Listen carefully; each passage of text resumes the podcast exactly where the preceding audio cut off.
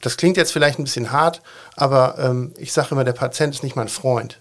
Ne? Also ich bin da professionell da und ich versuche dem zu helfen, aber das mache ich halt die acht Stunden und dann gehe ich nach Hause und dann ist das Schicksal für den Tag mir erstmal egal. Natürlich gibt es gerade bei so Drehtürpatienten, die immer wieder mal kommen, immer wieder auch Leute, wo man sagt, boah, da interessiert mich auch das Schicksal und das nimmt dann auch mit oder dann fühlt man natürlich auch mit. Aber prinzipiell meine Exit-Strategie ist, dass mir das dann auch zeitweise auch egal ist.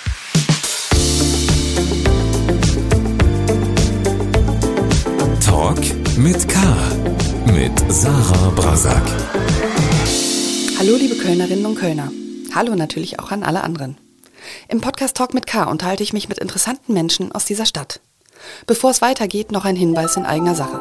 Dieser Podcast wird für Sie kostenlos vom Kölner Stadtanzeiger bereitgestellt. Wir freuen uns, wenn Sie unseren investigativen Lokaljournalismus unterstützen, indem Sie unser digitales Abo KSTA Plus ausprobieren. Die ersten vier Wochen kosten Sie nur 99 Cent. Alle Infos und Angebote finden Sie unter ksta.de slash pluspodcast. Heute zu Gast im Podcast ist Kajetan Hartfiel.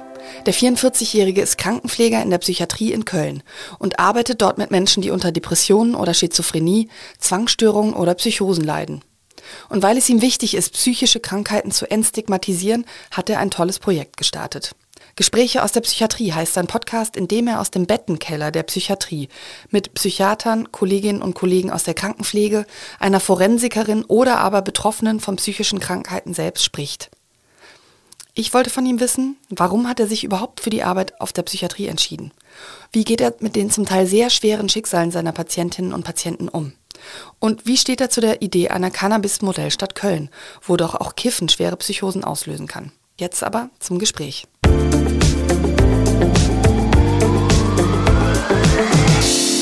Lieber Herr Hartfiel, herzlich willkommen zu Talk mit K. Ich freue mich sehr, dass Sie heute hier im Podcaststudio der Redaktion sind. Hallo. Sie haben ja ein eigenes Podcaststudio und da ist die Lage ein bisschen ungewöhnlicher. Das befindet sich nämlich im Keller der Psychiatrie der Uniklinik Köln. Und in diesem Studio erzählen Sie Geschichten aus der Psychiatrie mit wechselnden Gästen. Und äh, ich zitiere jetzt mal die Idee des Podcasts. Da steht nämlich alles, was man sich sonst nicht getraut hat zu fragen. Echtes Klinikpersonal plaudert aus seinem Alltag lustige, traurige, dramatische, skurrile und gefährliche Geschichten aus erster Hand. Und ähm, ich sage das vielleicht mal direkt, ich finde das ein ganz tolles Projekt. Ich habe jetzt etliche Podcast-Gespräche gehört, die Sie geführt haben. Und ähm, ich finde das toll, weil man muss ja sagen, eine Psychiatrie macht vielen vor allem eins, Angst. War das auch Ihre Motivation, Angst nehmen? Angst nehmen war nicht primär mein Punkt, sondern mir ging es darum, dann die Geschichten und auch das wahre Leben in der Psychiatrie richtig darzustellen, weil es gerade auch wirklich viele, viele äh, negative Geschichten, so Urban Legends gibt und so weiter und so fort, die halt ähm, manchmal auch gar nicht so passten. Und ich dann gesagt habe, eigentlich will ich den Menschen mal wirklich erzählen, wie es ist. Und ähm, bei mir war es so, dass ich eigentlich immer gesagt habe, ich würde gerne ein Buch schreiben. Aber dann habe ich mir so überlegt, eigentlich ist das Buch gar nicht so mein Metier und ich komme auch so ein bisschen so aus der audiophilen Richtung. Das heißt, ich gehe gerne mit Audio und mit, mit Videotechnik um. Und äh, genau, da bin ich dann auf die Idee gekommen, einen Podcast zu machen. Das hat auch ein bisschen was mit Corona zu tun gehabt, weil da bestimmte Dinge im Leben sich ergeben hatten und so, aber genau. Also ich finde es einfach toll, dass Sie da im Keller der Psychiatrie sitzen und da diesen Podcast aufnehmen. Ich habe mich gefragt, wie finden Ihre Chefinnen und Chefs das eigentlich, dass Sie das senden? Ja, also die ganze Geschichte darum war so, dass ich die Idee eigentlich hatte und dann gesagt habe, ähm, ich würde es gerne auf Video aufnehmen und deswegen würde ich es halt gerne in einer Location aufnehmen. Also war der Gedanke erst, ja, mache ich das bei mir im Wohnzimmer oder so oder will ich da so ein bisschen was Skurriles drin haben? Und einfach, weil ich das ganze Thema so ein bisschen positiv und so ein bisschen ungelenk auch darstellen will und auch einfach so locker darstellen will, habe ich gesagt, komm, dann nehmen wir das einfach in unserem verrückten Bettenkeller auf. Und das erste Gespräch mit dem Chefarzt war schon positiv durchweg, aber er war natürlich sich nicht ganz sicher, was da auf ihn zukommt. Dann habe ich ihm dann so das Video-Intro gezeigt, was ich geschnitten hatte, was ja so ein bisschen so angelehnt an die Straßen von San Francisco-Intro ist aus den 70ern. Und das hat ihm gut gefallen. Und dann hat er gesagt, ja, machen wir mal einen Testballon und machen wir ein paar Folgen. Und wenn das total gut läuft, dann können wir auch gerne sagen, dass das bei uns in der Uniklinik ist und dass wir da dahinter stehen und so einfach, weil er halt, und das finde ich ganz legitim, da halt auch so einen Testballon fliegen lassen wollte und ähm, das hat ihm zugesagt und er hat da Bock drauf und er findet es gut und deswegen ist es jetzt auch kein Problem, das sozusagen als Kölner Projekt auch so ein bisschen darzustellen. Mhm. Sie arbeiten ja schon viele Jahre als Pfleger in der Psychiatrie. 44 sind Sie jetzt. Wann, wann haben Sie angefangen? Ich habe meine Ausbildung 2002 beendet und mhm. bin dann auch direkt in die Psychiatrie gegangen. Jetzt gibt es ja sicherlich ähm, nur wenige Menschen, die vielleicht schon am Anfang der Ausbildung zur Pflegefachkraft sagen, ich arbeite dann später mal in der Psychiatrie. Wie ist es bei Ihnen dazu gekommen, dass Sie gesagt haben, ich will dahin und nirgendwo anders? Das ist tatsächlich eine sehr, für mich persönlich sehr emotionale Geschichte. Ähm, ich habe natürlich im Rahmen der Ausbildung immer geguckt, welche Fachrichtung sagt mir zu.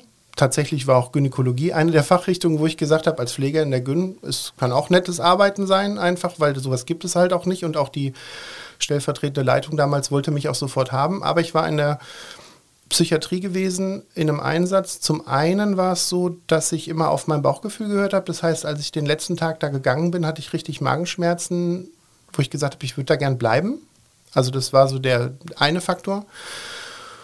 Und der andere Faktor war, dass es dort Patienten gab, für mich einen ganz bestimmten Patienten, der auch schwer, schwer krank war, der auch an einer Psychose gelitten hatte, der auch so Hintergrund hatte, dass seine, seine Mutter umgebracht worden ist, er aber trotzdem so eine Ödipus-Komplex-Geschichte mit seiner Mutter hatte, da wahrscheinlich auch Missbrauch dahinter steckte, er aber schon ziemlich alt war, also ist jetzt nicht irgendwie, das ist, war ein 18-Jähriger, sondern der war halt schon weit über 60.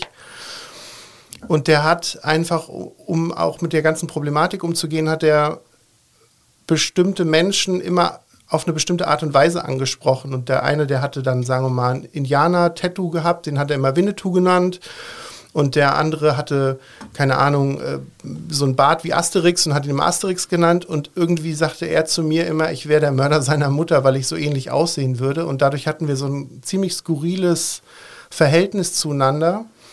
Aber in gesunden Phasen war der so menschlich und so herzlich, dass er auch gesagt hat, ich entschuldige mich für mein Verhalten und es tut mir total leid, was ich ihnen angetan habe und wie sie mit mir geredet haben. Und der war für Außenstehende wäre der verbal super aggressiv gewesen, hat die Leute angeschrien, ähm, hat mit sich selber rumgeschrien. Also es war wirklich ganz, ganz schwierig und er hatte halt auch eine ganz, ganz lange Geschichte, weil er halt auch schon so alt war. Aber in den gesunden Phasen war der so herzlich, dass ich gesagt habe, ich habe noch nie in meinem ganzen Leben so viel ehrliche Menschlichkeit gespürt. Und er war dann einer der, einer der Patienten, wo ich dann gesagt habe, also wenn die alle hier so sind, dann will ich da arbeiten und will denen helfen. Das war der Punkt. Mhm. Vielleicht können wir mal grundsätzlich klären, also Sie arbeiten jetzt momentan auf der offenen Station der, der, in der Kölner Psychiatrie. Sie haben aber auch schon auf der geschlossenen oder wie Sie im Podcast auch sagen, auf der geschützten Station gearbeitet. Ähm, was ist der Unterschied zwischen einer offenen und einer geschützten Station und dann vielleicht auch einer forensischen Psychiatrie, die wir in Köln ebenfalls haben, an den Standorten Porz und Meerheim? Ähm, also um sich das ganz einfach zu merken, offen ist die Tür der Station offen und geschlossen bzw. geschützt ist sie halt zu. Ähm, das macht man zu Sicherheitszwecken, einfach weil wenn, wenn Leute sozusagen gerichtlich oder, oder, oder auch durch die Polizei für einen Tag untergebracht sind und dann halt gerichtlich untergebracht oder mit dem Betreuer auch äh, untergebracht werden, dann äh, ähm, kommen die auf die geschützte Station, dass sie halt eben nicht abgängig sein können oder dass sie halt nicht abhauen können, ähm, weil halt bestimmte Punkte vorausgesetzt werden. Das heißt, es geht so um die Gesundheitsfürsorge, dass, ähm, dass der Betreuer oder eben das Gericht sagt, die Leute müssen gesünder werden und ähm, das ist der einzig große wirkliche Unterschied, dass die Tür halt offen oder zu ist. Ansonsten sind die Therapieangebote alle ähnlich. Ähm, Psychotherapie, Ergotherapie und was alles gibt, Musiktherapie, Kunsttherapie etc. wird auf allen Stationen angeboten. Aber so kann man halt sicher sein. Und dass die Leute halt nicht verschwinden. Und, und auf einer offenen Station ist es Arbeiten dahingehend halt auch immer schön, weil die Leute ja sozusagen gesund werden wollen. Das klingt jetzt im Kontext von einer Klinik manchmal so ein bisschen komisch, weil man sagt, ja gut, ich gehe an die Klinik, um gesund zu werden. Das wäre jetzt auf einer Chirurgie gar keine Frage oder auf einer inneren, aber in der Psychiatrie finde ich das immer gut, dass die Leute sagen, hey, nee, ich habe da wohl was und das muss wohl therapiert werden. Und deswegen ähm, Deswegen bleibe ich auch bei euch. Und, und die Forensik, die Sie ansprechen, der Hintergrund ist ähm, also ich habe noch nicht auf einer Forensik gearbeitet, muss man dazu sagen. Ich bin da jetzt nicht so 100% firm in der Aussage, aber das sind halt äh, psychisch Kranke, die halt Straftäter geworden sind und dann auch verurteilt worden sind. Und da sind die ähm, Sicherheitsvorkehrungen halt unheimlich viel höher. Da gibt es dann viele Einzelzimmer, dann halt auch so, was man vielleicht auch ähm, aus Vollzugsanstalten äh, kennt, dass die halt dann einzelne geschlossene Metalltüren haben und solche Geschichten. Mhm. Wie muss man sich so einen Alltag in der Psychiatrie vorstellen? Gibt es da tatsächlich so Routinen oder muss man sagen, kein Tag ist wie der andere? Also in der Psychiatrie ist, also eine Psychiatrie ist ja sozusagen angehörig an ein Krankenhaus. Das heißt, man kann sich das schon so vorstellen, dass da Dinge passieren, die in einem normalen Krankenhaus auch passieren.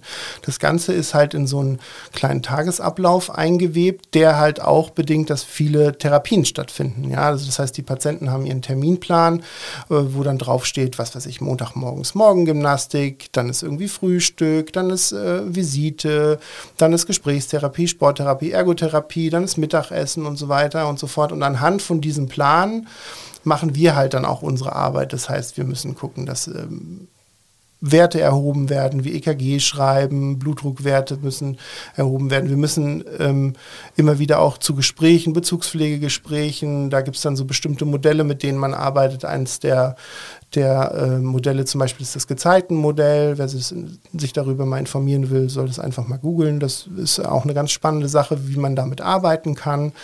Und was bei uns in der Psychiatrie halt auch so ein bisschen als Vorreiter gemacht wurde, weil wir da sehr treibende, fitte Kräfte haben, die das halt auch bei uns ähm, ja, universitär sozusagen halt auch etabliert haben. Und ansonsten ähm, sind wir aber auch, muss ich auch immer sagen, gerade die Pflege ist so ein bisschen die Feuerwehr immer. Ne? Also das heißt, wenn wirklich irgendwas ganz akut schlecht ist oder der Patient sagt und sagt, oh, ähm, geht gar nicht mehr gerade, ich brauche jetzt mal ein Gespräch oder mir ist gerade das und das passiert oder ich hatte den und den Kontakt oder ich habe einen Anruf bekommen oder ich habe hier einen Brief bekommen, sei es von, was weiß ich, vom Gerichtsvollzieher oder sei es irgendwie vom, was mit Geld zu tun hat oder so irgendwas, dann müssen wir immer erstmal reagieren und sagen, ja, können wir versuchen oder können wir nicht versuchen. Und wir sind da halt auch immer konfrontiert und die Pflege ist halt auch rund um die Uhr immer da. Ne?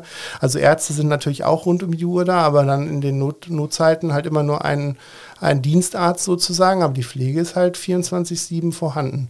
Das heißt jetzt nicht, dass wir bessere oder andere Arbeit machen, aber das ist halt, das bedingt halt unser Job sozusagen als Pflege, dass wir da halt auch so ein bisschen immer so die, die First Line of Defense spielen sozusagen. Ne? Sie haben sehr unterschiedliche Gäste im Podcast. Einen Psychiater, eine Forensikerin, aber auch Betroffene von psychischen Erkrankungen selbst. Und alle diese Gäste bringen ihre persönlichen Geschichten aus der Psychiatrie mit, die aus Datenschutzgründen immer leicht verfremdet werden.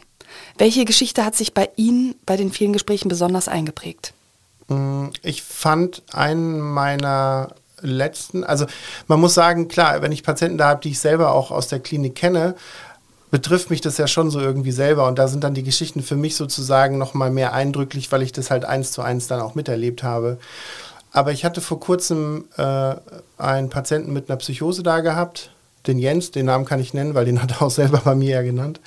Und ähm, das fand ich eine super spannende Folge, weil er sehr eindrücklich erzählt hat, wie lange er auch krank war und wie sich das auch anfänglich entwickelt hat, wo man anfangs auch gesagt hat, okay, ja, das klingt jetzt erstmal nicht so nach einer Krankheit, aber das dann wirklich so Fahrt aufgenommen hat und er dann wirklich wirklich von Anbeginn bis sozusagen zur letzten Tablette mehr oder weniger austherapiert, fast zehn Jahre mitgemacht hat und es dann halt auch ganz viel um so Paranoidität ging, wo, wo er dachte, er wird irgendwie abgehört oder alle wissen über ihn Bescheid und, und äh, er kommt sozusagen in der Tagesschau auch vor und und jeder, der ihm in die Augen guckt, sei es auch irgendwie nur ein Fußgänger, der an ihm vorbeiläuft, weiß ganz genau, wer er ist und was, was er tut. Und diese Belastung zu spüren und dieses zu hören, wie jemand eigentlich damit konfrontiert wird. Ich nenne immer gerne das Beispiel, weil das kennen die meisten auch, dieses Beispiel von der Truman Show. Also, dass jemand komplett, so wie bei Big Brother, rund um die Uhr beobachtet wird und dass Tausende, Hunderttausende Menschen theoretisch auf irgendwelchen Kanälen verfolgen können, das, das macht ja was mit einem. Und das mitzuerleben von seiner Seite aus. Also ich wollte nicht tauschen mit ihm und das fand ich schon ziemlich eindrücklich. Jetzt haben Sie ja mit Psychose schon ein Krankheitsbild genannt, ähm, womit Sie dann auch zu tun haben in der Psychiatrie. Ähm, jetzt sind da ja Menschen mit sehr unterschiedlichen Krankheitsbildern. Ähm, was sind so typische PatientInnen, die Sie da in der Psychiatrie haben? Also es gibt zum einen, um, und das finde ich deswegen interessant, weil ich habe da gerade heute Morgen wieder drüber gesprochen, weil ich bin auch äh, so nebenbei externer Dozent an der Krankenpflegeschule äh, an der Uniklinik und da die Schüler fragen mich sowas natürlich auch immer wieder. Und es gibt natürlich mannigfaltige Krankheiten, die ähm, man vielleicht jetzt wirklich dann auch im Buch suchen muss und wo man dann sagt, ach krass, das ist ja ein sehr spezieller Fall und so. Das gibt es ja auch in jeder Fachrichtung eigentlich. Aber das Gros an Patienten, was wir haben, hat eine Psychose, Schrägstrich Schizophrenie, ähm, Depression, bipolare Störung, Zwangserkrankung und Persönlichkeitsstörung. Das ist so das Hauptfeld, was wir beackern.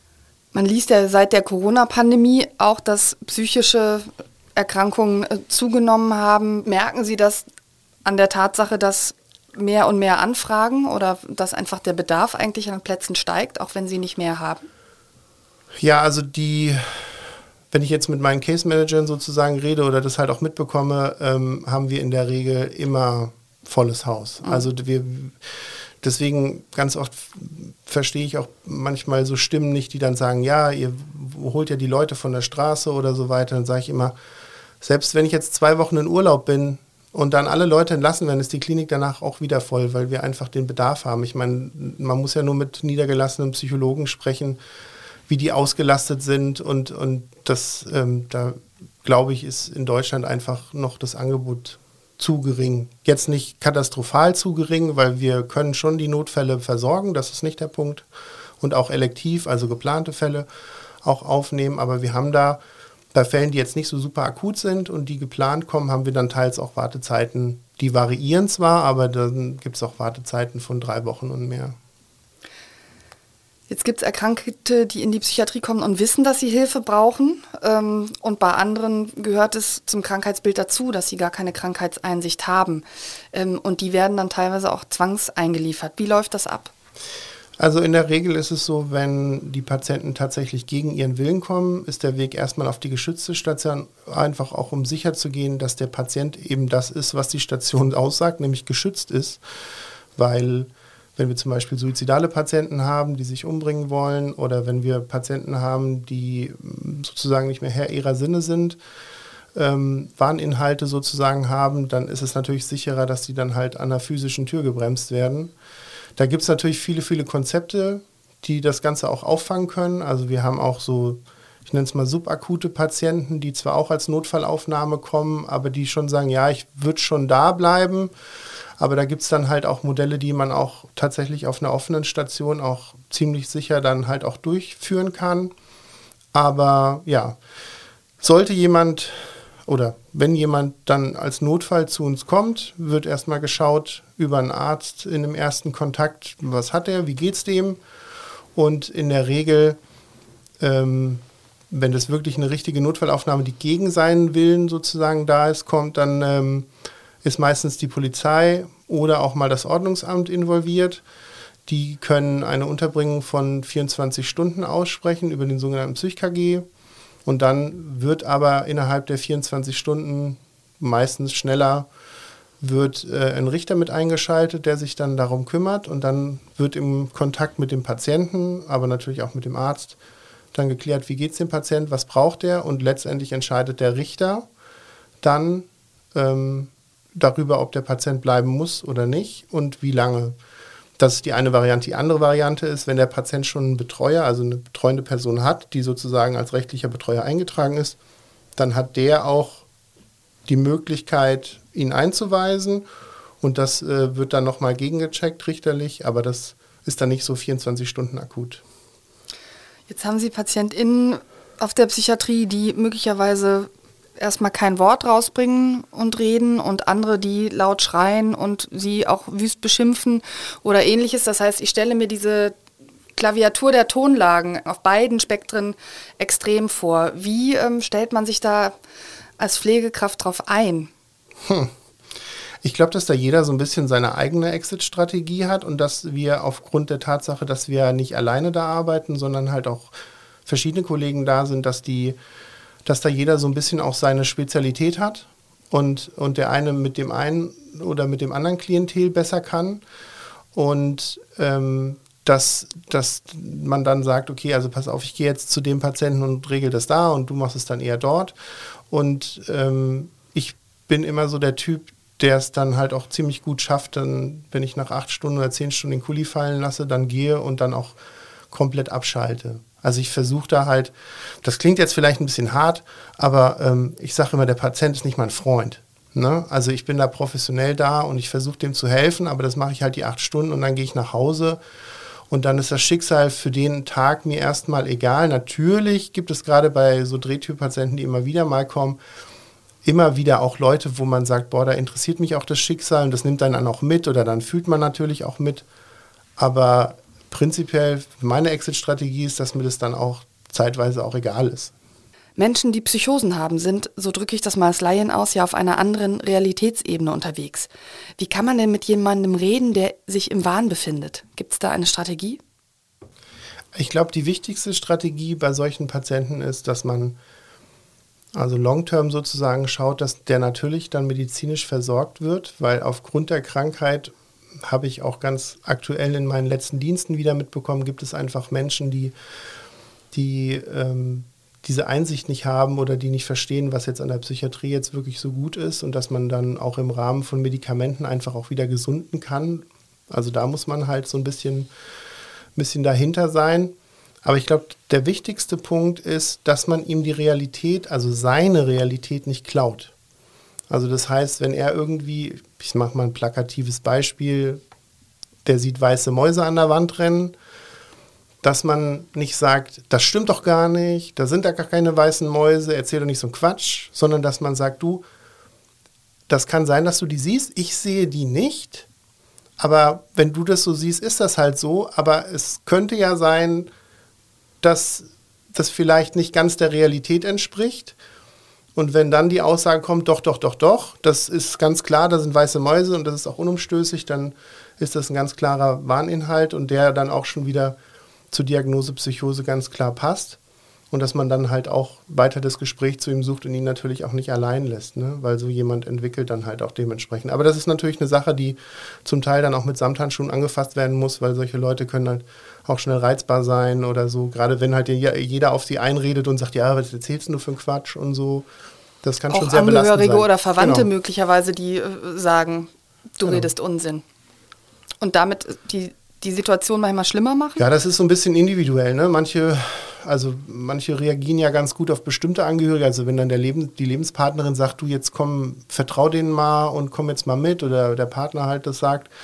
Aber das ähm, ist auch schon so, wie Sie sagen, dass, dass, dass ganz oft auch Angehörige, die dann wirklich so wasserfallartig auf die einquatschen und dass wir dann auch dann auch in den Kliniken auch manchmal sagen, so Besuchszeit ist jetzt erstmal beendet, jetzt braucht jeder so seine Zeit und so.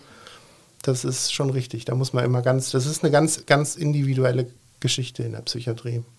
Ich habe Ihre Podcast-Episode mit dem äh, Psychiater, der sich Freddy nennt, äh, gehört. Und äh, der sprach über Psychosen und PatientInnen, die Psychosen entwickeln und dass die häufig Dinge um ihren Kopf wickeln, weil sie zum Beispiel Sorge haben, abgehört zu werden, dass ihre Gedanken abgehört werden oder dass sie laut denken. Und ich musste da sofort an diese sogenannten Aluhüte der Querdenkerbewegung auch denken. Eine nette Theorie. Ähm, ja, das habe ich mich dann tatsächlich gefragt, ob zumindest der ein oder andere von denen, die mitgelaufen sind, da hatten ja nicht alle Aluhüte auf, sondern einzelne Menschen, ob das sein kann, kann, dass die auch unter diesem Wahn gelitten haben, dass sie also, bedroht werden. Also weil das lag einfach so nahe dann.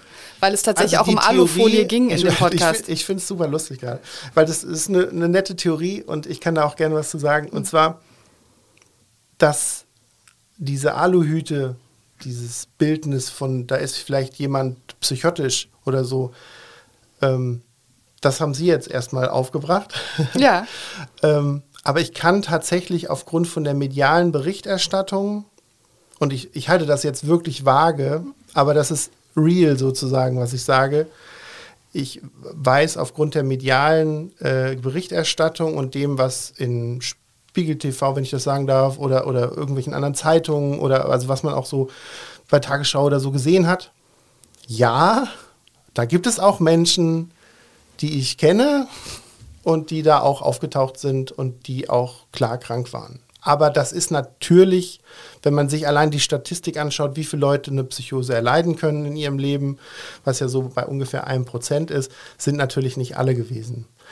Ähm, von daher, ja, da sind sicher welche dabei gewesen, wo man dann auch gesagt hat, okay, also äh, das ist jetzt nicht nur, sage ich jetzt mal, Corona-Leugner oder Corona-Gegner, der sich ziemlich radikalisiert hat, sondern da sind auch pathologische, also kranke Anteile dabei, ganz klar. Also wirklich safe klar.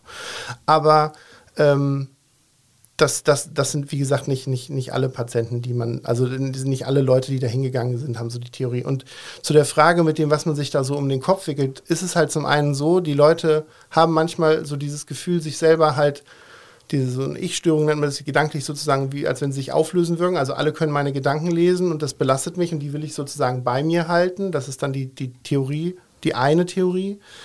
Die andere Theorie ist halt, wenn man ziemlich an Halluzinationen leidet, also wenn ich andere Dinge sehe, die es nicht gibt, wie Menschen oder Geräusche höre, die es nicht gibt oder Stimmen höre, die es nicht gibt, dann kann man mit so einem Abschirm und ganz oft hat man dann so diese typischen Kapuzen oder man hat dann auch Leute, die die Kopfhörer in den Ohren haben und dann laut Musik hören, die sich dann versuchen, mit solchen Dingen halt abzugrenzen davon. Dass wenn ich halt Stimmen höre, aber dann ganz laute Musik höre, dass das dann halt nicht mehr so hörbar ist. Das ist der Fall, ja. Sie haben vorhin schon die Angehörigen erwähnt oder bekannte Freunde, die dann entweder dabei sind, wenn jemand in die Psychiatrie kommt oder immer wieder zu Besuch kommt. Welche Rolle spielen die für Sie in Ihrer Arbeit? Also da habe ich eine Zahl, auch da, die ist nicht ganz Studien, also ich könnte jetzt keine Studie nennen, ich habe das mal gelesen, dass sich eigentlich nur 20 Prozent der Angehörigen wirklich intensivst mit der Problematik befassen. Und das ist äh, eine Sache, die ich nicht so schön finde. Also gerade weil, weil die Angehörigen ja auch, klar, beim Partner, Partnerin ist es ja nochmal intensiver, aber selbst wenn es irgendwie Vater, Mutter, Onkel, Tante ist oder so, also zweite Linie sozusagen, dass man dann auch sagt, eigentlich solltet ihr euch schon damit auseinandersetzen. Und da gibt es dann halt auch gute Angebote in den Kliniken wie Angehörigengruppen etc. Und da ist halt, gerade wenn es in so eine sozio psychiatrische Richtung geht. Also das heißt, wo wohnt der Patient nach dem Aufenthalt? Hat er womöglich seine Wohnung verloren? Wie sieht es finanziell aus? Da ist halt die Mitarbeit der Angehörigen genauso wie bei anderen kranken Menschen, die danach pflegerisch betreut werden müssen, genauso wichtig. Und deswegen finde ich, dass, dass die Arbeit mit den Angehörigen ähm, eigentlich nicht, nicht gut genug wertgeschätzt werden kann oder auch, auch, dass die auch immer wieder eingebunden werden. Es gibt natürlich auch Fälle, wo sich das so ein bisschen ausschließt. Also wenn jetzt irgendwie eine Trennung zwischen einem Pärchen war und, und aufgrund der Krankheit, dann holt man sozusagen den Ex-Partner, Partnerin jetzt nicht so gern ins Boot, um zu sehen, dass der halt dann weiter versorgt wird, weil das macht dann nicht so viel Sinn. Da muss man halt andere Ressourcen äh, aufmachen. Aber ähm, das finde ich halt schon super wichtig. Angehörige sind super wichtig bei uns. Können Sie ein konkretes Beispiel dafür geben, wo es einen Fall gab, wo Sie sich gewünscht hätten, dass die, dass die Angehörigen viel mehr dabei sind? Also was passiert dann, wenn die das nicht tun? Schaden die dem Patienten dann womöglich sogar eher, als sie ihm nützen? Ich meine, das, das können so anfangs ganz praktische Sachen sein. Also jemand, der zum Beispiel Raucher ist und der einfach seine Zigaretten braucht und vielleicht kein Geld hat, da wünschte ich mir dann manchmal, dass dann die Angehörigen dann eher dann auch sagen, hey, habe mit dem zwar jetzt gerade Beef oder aufgrund der Krankheit oder aufgrund der Situation. Ich meine, wir haben ja ganz oft auch psychotische Patienten, denen es halt ganz schlecht zu Hause ging, die zu Hause die Möbel zertrümmert haben oder irgendwie Scheiben eingeschmissen haben oder so, was ja alles im Rahmen der Krankheit auch passieren kann. Und dass die Angehörigen dann sagen, ja, der hat mir alles kaputt gemacht, ich will mit dem nichts mehr zu tun haben. Und wo wir dann sagen, ja, ich meine, wenn er nicht krank gewesen wäre, hätte er das wahrscheinlich nicht gemacht. Ne? Und dass, dass dann so Kleinigkeiten einfach schon der Punkt sind. In der Psychiatrie ist von Fremd- oder Selbstgefährdung die Rede, wenn Patienten Gefahr laufen, anderen oder sich selbst etwas anzutun. Das heißt allerdings auch, das Pflegepersonal muss aufpassen, weil es angegriffen werden kann. Welche brenzligen Situationen haben Sie schon erlebt? Ich habe schon sicher vieles, ich will nicht sagen alles, aber also meine Klaviatur ist da schon sehr ausgereizt. Ähm, also ich habe da wirklich von, also grundlegend muss man sagen, dass, dass so ein Übergriff, würde ich es jetzt mal nennen, ja auch klassifiziert sein muss. Und, und man dann sagen, wann ist es ein Übergriff? Und wir kämpfen da auch aktiv für, dass es halt auch in der Gesetzgebung und auch in der, in der Wahrnehmung auch von den Kliniken zu den äh, therapeutischen Kräften, die da sind, Ärzte, Pfleger, andere Therapeuten, wie auch immer, dass da die Übergriffe halt auch deklariert werden und dann auch benannt werden. Und wenn ich jetzt auch zum Beispiel irgendwie Schimpfworte jemandem an den Kopf schmeißen, kann das schon ein Übergriff sein. Ja, also ich muss nicht äh, sozusagen mit der Faust zuschlagen, als dass das der einzige Übergriff wäre oder so. Ja, oder jemanden auch irgendwie beim Halten den Finger verdrehen. Also wenn ich jetzt irgendwie was am Patienten mache, dann greift er meinen Finger und dreht den Finger um. Das tut mir auch weh. Und das sind auch Übergriffe, die da sind. Und sowas hat man halt im Kleinen, also aber auch bis, bis zum Großen. Also dass, dass man wirklich auch dann jemanden, der sich dann verfolgt gefühlt hat, und hatte ich selber dann eine Situation, bin ich hinter dem her und habe dann gesagt, ey, bleiben Sie mal stehen, wir wollen noch mit Ihnen nur quatschen. Und dann dreht er sich halt auf dem Absatz um und schlägt mir eine Faust in Richtung Gesicht. Und ich war Gott sei Dank schneller, aber ähm, das sind halt so Punkte, das habe ich alles schon miterlebt, ja. Oder auch mit, mit, mit Gegenständen werfen oder so. Ja. Wie wird man darauf vorbereitet? Also wenn ich die, die, die Antwort in, in, in Qualitätsmanagementbereich äh, antworten würde, haben wir Deeskalationskurse. Das heißt, wir haben äh, Deeskalationstrainings, die angeboten werden ähm, in den Kliniken. Wir haben aber auch ähm, deeskalative Gesprächsführung, die wir halt auch in Fortbildungen halt lernen.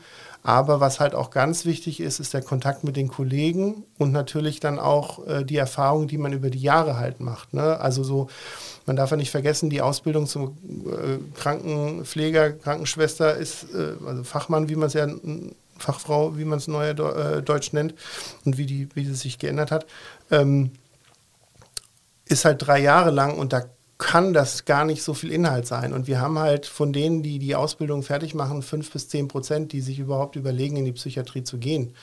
Und deswegen können wir in den drei Jahren schon so eine Vorausbildung da nicht so abbilden. Also das, die richtige Lernphase beginnt, wenn man seinen ersten Dienst macht. Und da ist es halt immer cool, wenn dann halt auch äh, Kollegen da sind, Ärzte wie Pfleger, wie Therapeuten, die einen dann auch an die Hand nehmen im Rahmen von Praxisanleitungen oder auch von von Anleitung für neue Mitarbeiter und die dann sagen, hey, guck mal, so läuft der Hase bei uns und achte auf das und achte auf das. Und dann sind es halt die Kleinigkeiten. Dann zieht man bei einer akuten Situation halt keinen Schal an oder setzt seine Brille ab oder solche Geschichten. Ne? Jetzt wird es PatientInnen geben, die einmal in die Psychiatrie kommen, und dann aber möglicherweise wieder gesund werden. Und dann gibt es eben die, ähm, die vielleicht viele, viele Jahre immer wieder zurückkehren, die Dauergäste in der, in der Psychiatrie sind und wo man vielleicht auch merkt, die werden nie wieder gesund werden. Die äh, sind in Phasen, wo es ihnen besser oder schlechter geht, aber es wird ihnen nie gut gehen. Ähm, wie gehen Sie um mit diesem Spagat aus den Erfolgserlebnissen oder Geschichten, die man sicherlich ähm, auch hat mit, mit Menschen, die man vielleicht irgendwo sogar auf der Straße trifft und sagt, hey, ich freue mich, dir geht es ja offenkundig wieder sehr gut, und denen, wo man einfach weiß, wir verwalten die ein Stück weit auch. Also ich, ich finde, man muss da noch den Unterschied machen, wenn, wenn Sie sagen mit der Verwaltung, wir haben halt oft Fälle, da geht es gar nicht so super primär um die Krankheit, sondern eher auch so, der hat seine Wohnung verloren, wie kriegen wir das hin, dass er wieder eine Wohnung bekommt, äh, der hat seinen Job verloren, Hartz IV einrichten etc., also solche Punkte. Ähm, Bürgergeld einrichten, sagt, ist ja jetzt so der Punkt. Ähm, das ist so, so, so die eine Sache. Ähm, die andere ist, ich ich sage immer, ich würde gern manchmal, weil die, die, die, die Problematik, die manchmal in diesen Drehtürpatienten steckt, ist immer die, dass es immer dieses, sie fühlten sich gesund, sie haben die Medikamente abgesetzt, sie sind aber dann doch einer der Anteil, also ein Teil der Patienten, die halt eben Dauermedikation nehmen müssten, weil es gibt halt welche, so wie Sie schon sagen, die dann ausgeheilt sind nach einer Zeit. Und halt nicht nur in der Klinik, sondern halt danach, geht dann ja auch ein paar Jahre, wo man die Medikamente dann nimmt, wie jetzt den Fall, den ich vorhin benannt hatte mit dem Patienten, der bei mir auch zu Gast war. Und dann gibt es halt die, die halt ähm, dann chronifiziert sind, also in dem Sinne, dass sie schon auch gesunden können, aber halt nur mit Hilfe der Medikamente und der Therapie. Und wenn die halt abgesetzt werden, dann hat man halt so dieses Drehtürprinzip, okay, dann werden sie wieder schlechter, dann kommen sie wieder zu uns. Und da ich habe dann immer so ein bisschen die Situation, wo ich dann sage, boah, ich würde den gern schütteln und sagen, bitte nimm doch deine Medikamente, dann geht es dir auch wieder gut. Aber ich kann tatsächlich, und da sind wir wieder auch so ein bisschen bei Recht auf Krankheit, und das habe ich auch in meinem entfernten Bekanntenkreis auch schon gehabt, den Fall, die gesagt haben, ja, die Medikamente helfen mir halt zwar, aber ich fühle mich selber halt dann so verdreht, also als wäre ich nicht ich selber. Man darf die Medikamente, das will ich hier auch nochmal sagen, man darf die nicht über einen Kamm scheren. Es gibt wirklich gute Medikamente und so dieses, wie man so schön gesagt hat, die laufen rum wie Zombies, ist halt einfach nicht mehr wahr. Das gibt es zwar noch mit bestimmten Medikamenten, aber wir haben so viele andere Medikamente, wo das halt anders ist. Sie meinen mit rumlaufen wie Zombies, dass die Nebenwirkungen auch dass von solchen Medikamenten so, so schwer sind, sind genau. was man klassischerweise kennt, starke Gewichtszunahme zum Beispiel, ähm, habe ich mal gelesen, was bei manchen Medikamenten auftritt oder. Ja, da gibt es ein paar Medikamente, die mhm. das zwar machen, aber es gibt ja so diesen, das wird jetzt aber sehr pharmakologisch, mhm. wenn ich da jetzt referieren ja. würde, aber es gibt halt eine, eine, eine, bestimmte Gruppe von Medikamenten, die halt ähm, gerade gegen Psychosen gegeben werden, also die sogenannten Typika, und die machen halt gleiche Nebenwirkungen, die EPMS, also extrapyramidale Störungen. Und da kommen dann diese typischen, ich nenne es jetzt mal wirklich Lachs, diese Zombie-Bilder raus. Also die haben dann so ein bisschen Gangantriebsstörungen, die haben dann so eine sehr flache Mimik, die wirken reduziert, die wirken auch sehr sediert und die wirken aber dennoch manchmal rastlos, weil die Krankheit sie halt noch so antreibt und dann hat man halt so dieses klassische Bild. Aber das ist halt wirklich bei Medikamenten, die ziemlich alt sind und bei den neueren Medikamenten ist das halt nicht mehr so. Ich finde es interessant, dass Sie sagen, bei Medikamenten, die alt sind, weil man lernt ja in Ihrem Podcast auch, dass es tatsächlich Medikamente gegen psychische Krankheiten noch gar nicht so lange gibt. Nämlich erst, ich glaube, in den 70er Jahren, wenn ich es mir richtig Also das erste Medikament, was durch Zufall gefunden wurde, weil das war eigentlich ein Zufallsfund, danach hatte man gar nicht gesucht, war 1952 das Haldol. Und das kam dann 1957 auf den Markt. Das war das allererste. Was halt, wo man sagen muss, klar, wir kannten sowas wie Sedativa, also sowas wie Diazepam oder so, also Medikamente, die müde machen oder die einen auch wirklich platt machen, dass man schlafen muss. Und damit meine ich jetzt nicht Schlaftabletten, sondern wirklich halt Sedativa. Ähm, das haben wir schon ein bisschen länger, aber die heilen ja nicht. Also das heißt, die machen einfach nur müde. Dann hat man zwar das Gefühl, der Patient ist jetzt ruhig, aber wenn er die Augen aufmacht, hat er ja die gleiche Symptomatik wieder. Aber diese Medikamente, die halt gegen Psychosen, dann später halt auch ähm, neuere Medikamente gegen Psychosen, aber halt auch Antidepressiva oder Moodstabilizer bei bipolarer Störung und so weiter, das, die Geschichte beginnt erst im Jahre 1952. Das heißt, Ihre Hoffnung ist, dass man in den kommenden Jahren und Jahrzehnten auch auf allen Bereichen deutlich bessere Medikamente entwickeln kann? Ich, ich würde darauf antworten, dass ich, wenn ich im Rahmen meiner Dozentenarbeit in der Krankenpflegeschule manchmal mit den Schülern halt spreche, dass ich immer sage, ich versuche euch sozusagen den State of the Art von aktuell zu erzählen. Aber wenn wir uns in 200 Jahren hier wieder treffen könnten, würden wir über die Scheiße lachen, die ich euch erzählt habe. Also mhm. klar, wir sind schon super weit. Also ich muss da auch eine Lanze für brechen. Aber ich bin mir auch sicher, dass wir in 100, 200 Jahren mit einer Psychose so umgehen wie jetzt mit leichten Kopfschmerzen. Glaube ich. Was sind Krankheiten, wo Sie sagen, die sind sehr, sehr schwer medikamentös wirklich zu behandeln? Also nicht nur, weil die Patienten sie absetzen, sondern weil es eben noch keine äh, guten Behandlungsmethoden gibt. Und wo sagen Sie vielleicht in den letzten 20 Jahren, die ich jetzt ja auch schon in dem Feld arbeite oder sogar mehr, hat man wirklich Sprünge gemacht? Also ich glaube, die, die meisten Sprünge hat man tatsächlich bei Antipsychotika und Antidepressiva gemacht, einfach weil da wirklich von sehr alt mit viel Nebenwirkungen bis sehr neu mit wenigen Nebenwirkungen, weil es gibt kein Medikament, was keine Nebenwirkungen macht. Ich sage immer, Aspirin macht ja auch Kopfschmerzen als Nebenwirkung. Ähm, da sind wir schon recht weit und bei den Antidepressivern auch, weil da auf verschiedenen Feldern auch beackert wird, also auch verschiedene Wirkweisen im Rahmen des synaptischen Spaltes äh, gearbeitet wird. Da geht es dann um Rezeptoren und Neurotransmitter, aber das ist jetzt alles ein bisschen kompliziert. Ähm, also da, äh, glaube ich, sind wir äh, schon relativ weit, ähm, gerade weil man muss da gerade bei zum Beispiel Antidepressiva muss man auch echt weit sein, weil ich sage immer, bei Antidepressivern verhält sich das so ein bisschen wie bei den Kopfschmerztabletten. Also bei mir hilft zum Beispiel Novagin, bei Ihnen hilft vielleicht Aspirin oder Paracetamol und bei dem nächsten hilft irgendwie, was weiß ich, äh, Ibuprofen oder so. Und bei den äh, Antidepressivern ist das ähnlich. Also mir würde ein ganz anderes wahrscheinlich helfen wie Ihnen und das steht ja bei uns nicht auf der Stirn. So. Das heißt, man muss ganz viel ausprobieren. Man muss ganz viel ausprobieren. Und das ist halt auch der Grund, warum zum Beispiel halt auch die Liegedauern in den Psychiatrien manchmal auch so unendlich lang sind, weil man dann sagt, ja, der war ja so super lange krank. Ja, wenn ich ein Medikament eine Woche eindosieren muss, gucken, ob es wirkt und dann eine halbe Woche wieder ausdosieren muss. Und das mache ich mit fünf Medikamenten, dann sind acht Wochen rum. Ja, und, und, und das ist halt so ein bisschen die Problematik. Ähm, deswegen geht man auch oft in so Kombinationstherapien, dass man halt zwei verschiedene Arten von Antidepressiva gleichzeitig einsetzt und irgendwie wird man dann zwar gesund, aber man weiß gar nicht, ob das eine oder das andere einem geholfen hat. Das ist immer auch so ein bisschen strange. Aber so wird halt auch therapiert und das ist ja auch erfolgreich. Ähm, zu dem Thema, welche Medikamente beziehungsweise welche, welche, ja, welche Medikamente nicht so wirken oder beziehungsweise was, was so schwer in den Griff zu kriegen ist, ist ja so die Frage von Ihnen gewesen. Ich glaube, dass im Rahmen der Zwangserkrankungen das halt immer ziemlich individuell und schwierig ist. Da gibt es wenige Medikamente, die helfen.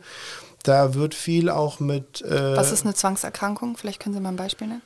Zum Beispiel Leute, die ich sage immer, theoretisch haben wir, man, haben wir alle so ein bisschen Zwangserkrankungen, also dass man dann guckt, ob die Haustür abgeschlossen ist oder so, oder ob, das Auto zu ist und man dann noch dreimal draufdrückt und es dann noch dreimal piep, piep, piep macht, bis das Auto zu ist. Das ist so die leichteste Form, was aber jetzt nicht pathologisch ist. Das hat ja irgendwie jeder so ein bisschen Intus. Aber es gibt Menschen, die verschiedene Arten von Zwangserkrankungen haben, die halt entweder ähm, Zählzwänge haben, die alles abzählen müssen, die bestimmte Schrittfolgen gehen, die bestimmte also ich habe Leute gehabt, zum Beispiel, die im Badezimmer, wenn die sich fertig machen, brauchen die halt einfach sechs Stunden. Und ich meine sechs Stunden.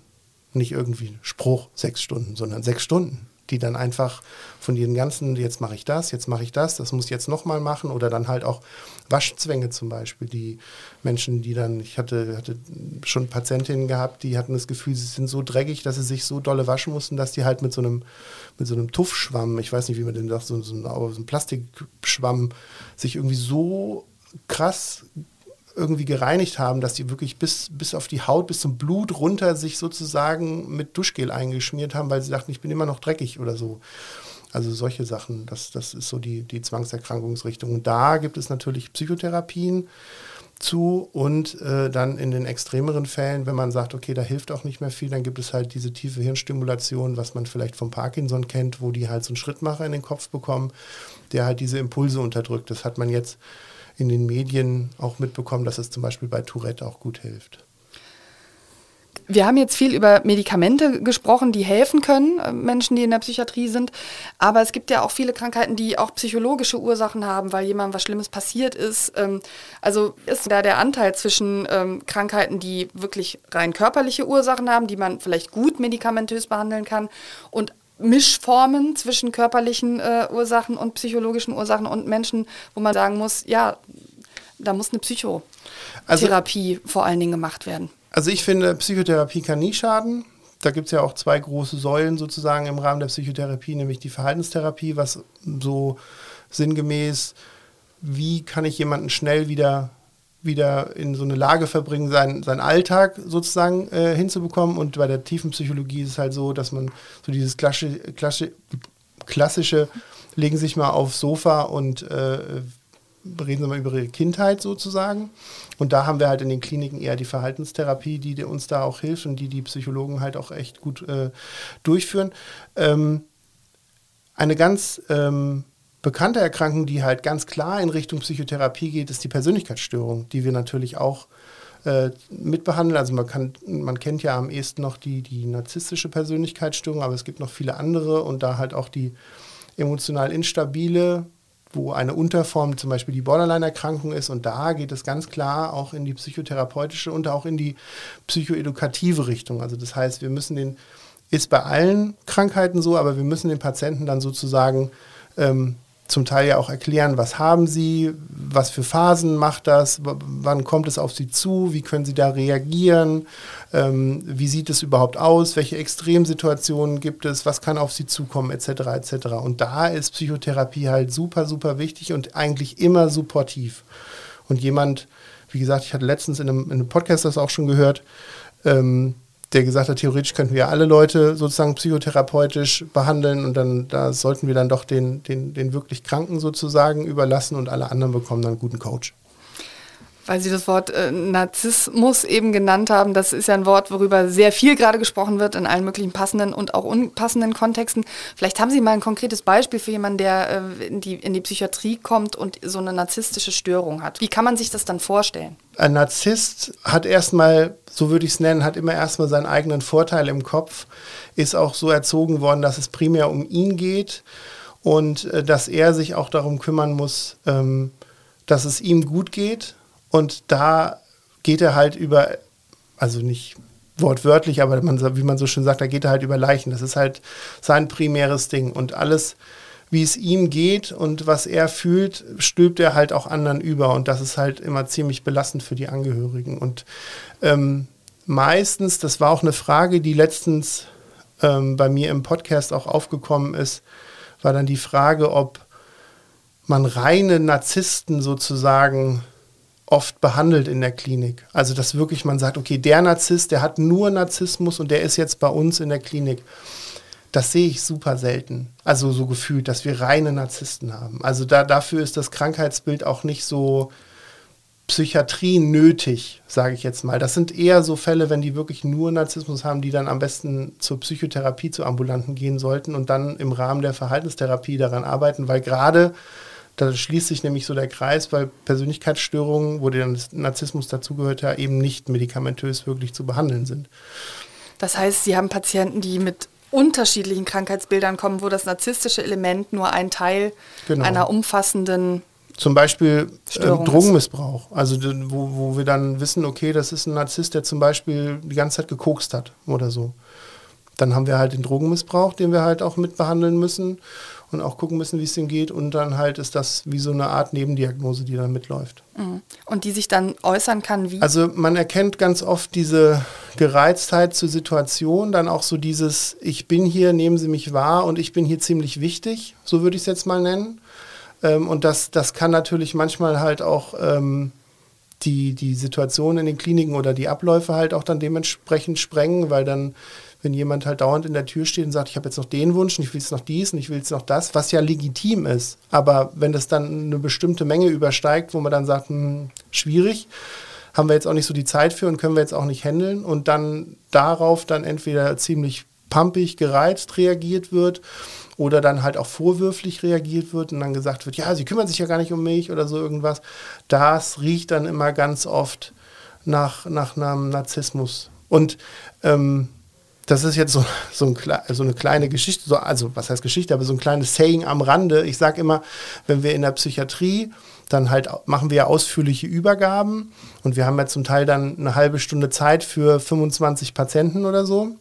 Und sage ich, wenn, wenn in der Übergabe eine, ähm, ein Patient übergeben wird und wir länger wie drei Minuten über den reden, ist es in der Regel immer eine Persönlichkeitsstörung. Weil alles andere kann man so halt auch fast schon zwar individuell, aber individuell standardisiert sozusagen auch äußern, wie geht es dem, was hat er heute, in welchem Stadium der Krankheit befindet er sich. Und wenn dann aber erzählt wird, ja, und dann waren dann die Angehörigen da und dann war dieses und jenes und dann stand er wieder in der Tür und dann, und dann wollte er noch was und dann ist das schief gelaufen, dann hat er sich noch irgendwie da angelegt oder dort angelegt mit einem Patienten und so.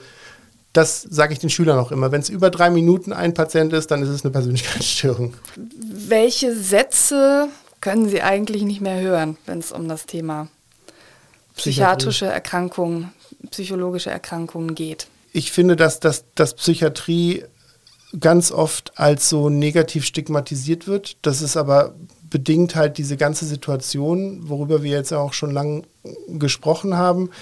Ähm, ich finde, die Leute sollten weiterhin offener damit umgehen und weiterhin auch, auch verstehen, dass das ganz normale Krankheiten sind und dass man sich darüber nicht schämen muss. Und das ist eigentlich auch einer der Hauptgründe, warum ich das gemacht habe.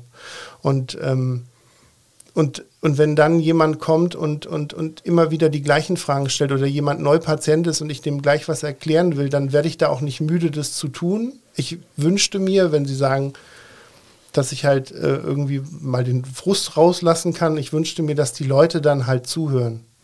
Also auch versuchen, an ihrer Krankheit vorbei oder auch an ihrem Unwissen, also jetzt, wenn wir jetzt keine, keine Betroffenen nennen, sondern einfach Leute, die ich die gesund sind und auf der Straße aber so ein, so ein sehr stigmatisiertes Bild von der Psychiatrie haben. Dass die einfach nur zuhören, dass die einfach sagen, also ich kann mal ein praktisches Beispiel nennen, weil ich das fand ich ziemlich gut. Ich habe vor kurzem mit einer Dokumentarfilmerin äh, im Rahmen von so einer, von so einer ähm, Kino, sie zeigt ihren Film und da sind viele Leute eingeladen und dann gibt es noch so eine Diskussion danach und so.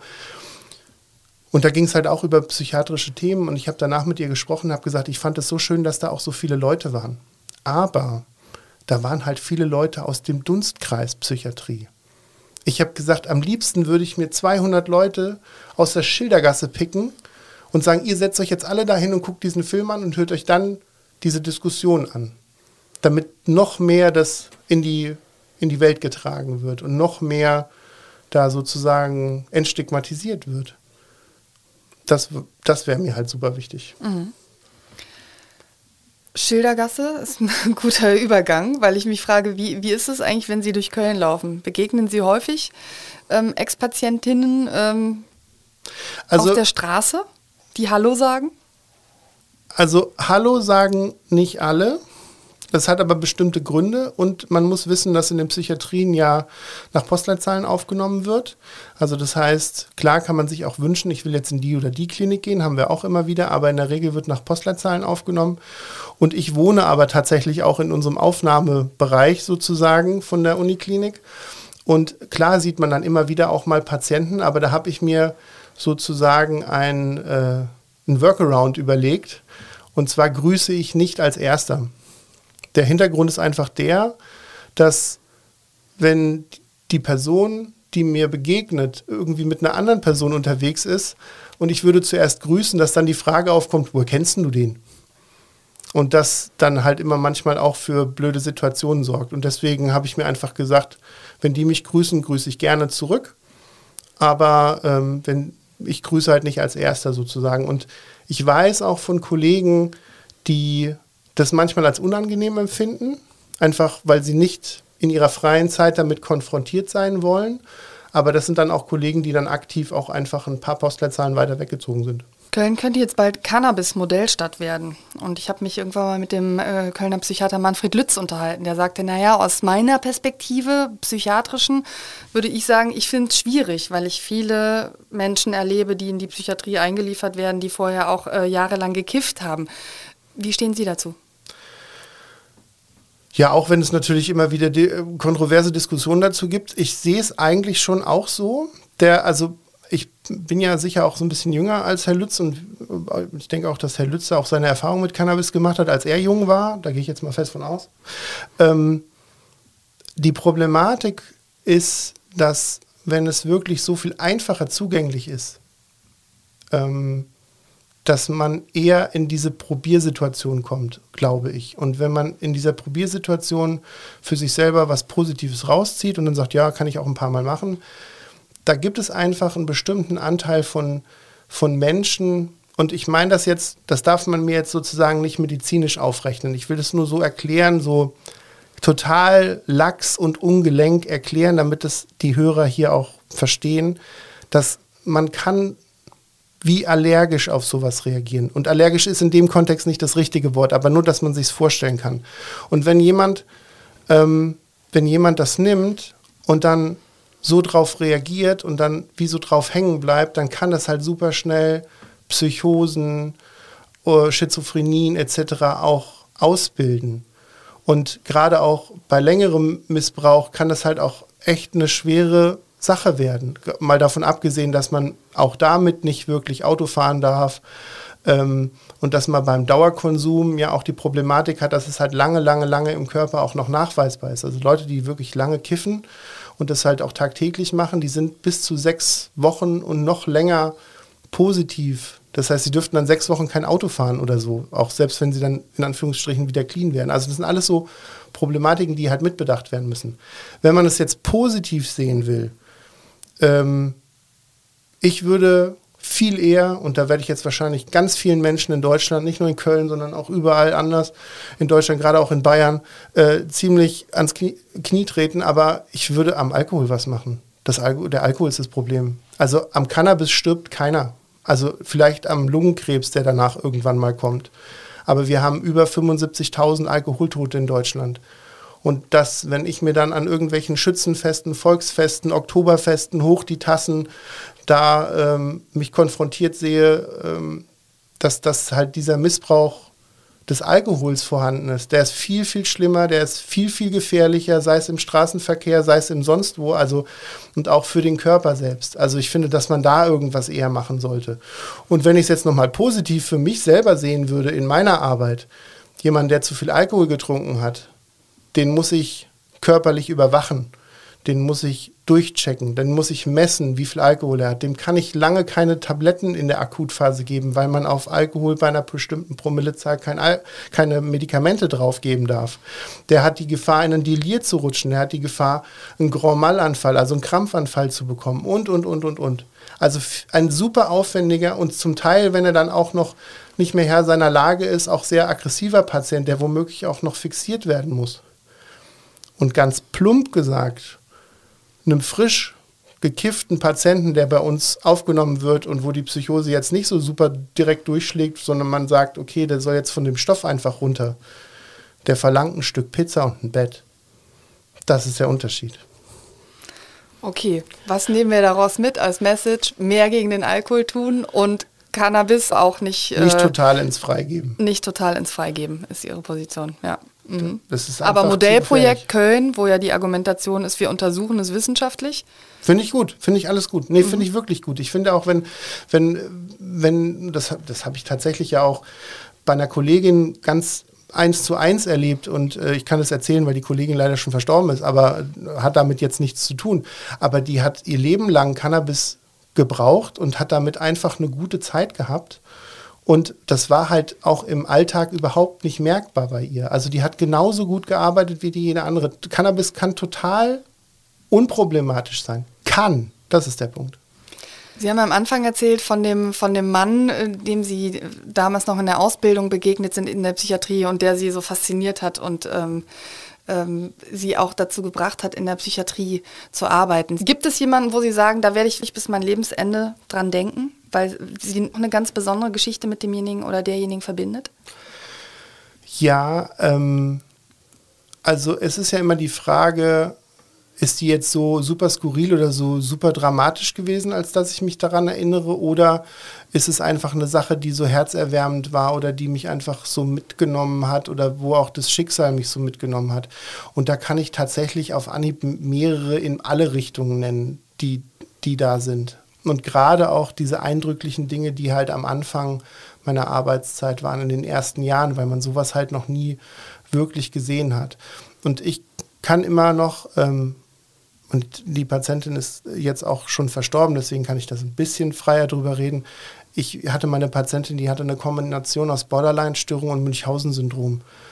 Und dieses Münchhausen-Syndrom ist halt so dieses, was wir vom Lügenbaron kennen, also so ein Lügenkonstruktsproblem, die halt um das verständlich zu machen, die gelernt hat, dass man in, einer, in einem Krankenhaus, also in dem Sinne in einer Psychiatrie, immer Hilfe bekommt und diese Hilfe halt als das größte Gut und das größte positive Gut wahrgenommen haben und deswegen halt alles dafür tun würde, dieses Gut auch zu bekommen.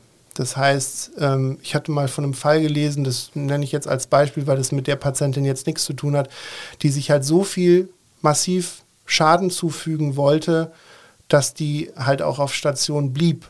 Und da gab es dann zum Beispiel eine, die hat dann irgendwie in so einen vollen Aschenbecher irgendwie Kaffee und Cola reingekippt, sich dann eine Spritze organisiert, das aufgezogen und das, der aufgezogene Matsch aus der Spritze sich dann ins Knie gespritzt. Einfach damit sie eine totale Entzündung im Knie verursacht hat, was ja dann wieder bedingt hat, dass sie länger in der Klinik bleiben konnte. Und so kenne ich eine Patientin, die halt ähnliche Dinge getan hat. Und die ist mir jetzt, sage ich jetzt mal nicht, das ist jetzt nicht meine Herzenspatientin so, aber das ist halt eine, an die erinnere ich mich wahrscheinlich, bis ich ins Grab steige, weil das so unique war und so abgefahren war, was, ich, was die halt alles gemacht hat. Ich habe da in meinem Podcast auch schon mal in einer der Folgen drüber gesprochen. Das ist äh, eine Sache, die mir nie aus dem Kopf gehen wird. Staffel 2 Ihrer Geschichten aus der Psychiatrie haben Sie jetzt beendet. Staffel 3 startet im Juni, ähm, habe ich gesehen. Man kann sich per WhatsApp melden, wenn man Gast im Podcast sein möchte. Wie ist denn Ihr Eindruck? Sind unter den, den Hörenden des Podcasts auch viele, die in Psychiatrien arbeiten oder erreichen Sie tatsächlich auch schon die Menschen aus der Schildergasse, die Sie vorhin angesprochen haben? Wahrscheinlich zu wenig. Also ich hätte gerne mehr, die in der Schildergasse und auch sonst in allen Schildergassen dieser Welt unterwegs sind. Ähm, Gerade weil ich, also wenn ich es mir aussuchen dürfte, würde ich keinen nennen, der in der Psychiatrie arbeitet, sondern nur externe Hörer haben wollen, weil nur dann ist der Sinn der Entstigmatisierung dieses Themas einfach noch mehr gegeben. Ähm, aber äh, Nee, das, äh, das ist so ein bisschen der Punkt und die, die Staffel 3, die ähm, etabliert sich halt ähm, bei mir jetzt gerade so, dass ich halt schon die ersten Aufnahmen gemacht habe. Also es hat schon Aufnahmen gegeben, drei Stück. Und ähm, weil Sie die WhatsApp-Nummer angesprochen haben, also die WhatsApp-Nummer ist gar nicht mal nur primär dafür, dass man sich anmelden kann, bei mir zu Gast zu sein, sondern halt auch, wenn eine Frage aufkommt oder so. Also ich versuche die, im Moment geht es halt noch gut, weil ich jetzt noch nicht Tausende von Hörern habe. Ähm, also wenn, das wird wahrscheinlich irgendwann überhand nehmen, aber im Moment kann ich das noch handeln. Da antworte ich dann auch gerne drauf und es ergeben sich tatsächlich auch immer wieder interessante Gesprächspartner, die dann tatsächlich auch sagen, hey, ich habe vielleicht auch eine coole Geschichte zu erzählen oder kann ich bei dir im Podcast sein. Dann bin ich sehr gespannt auf Staffel 3. Ja, ich habe schon viel auf geplant. Die, ich bin auch Gäste, schon gespannt. Expertinnen und Experten, die da kommen und äh, sage alles Gute und vielen Dank fürs Dasein. Dankeschön. Vielen Dank, dass ich hier sein durfte und es hat mir sehr viel Spaß gemacht.